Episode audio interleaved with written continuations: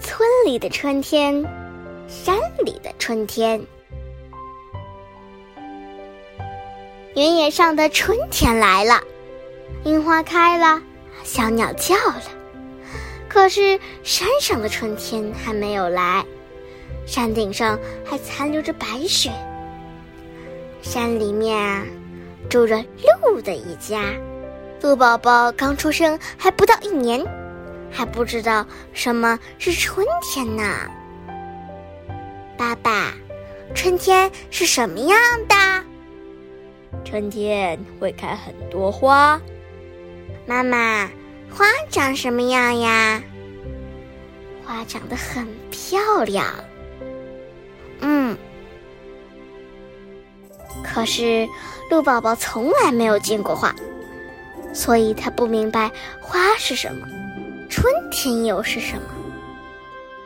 一天，鹿宝宝自己到山里去玩，玩着玩着，就听到从远处传来“咚”的一声柔柔的声音。这是什么声音啊？刚说完，又是一声“咚”。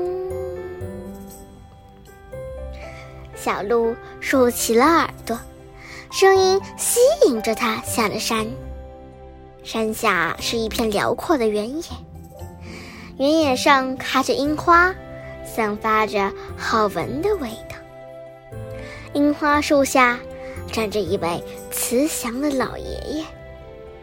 看到鹿宝宝，老爷爷就从樱花树上折了一枝花，系在了他的脚上。你看，我把簪子。都给你了，趁太阳还没下山，快回山里去吧。小鹿高兴地回到了山里。听小鹿说了今天的事情，鹿爸爸和鹿妈妈齐声说：“咚的声音应该是庙里的钟声。”还对他说：“你头上戴的就是花，那个开着很多花、很舒服的地方。”就是春天。后来，过了不久，山里的春天也来了，各种各样的花都开了。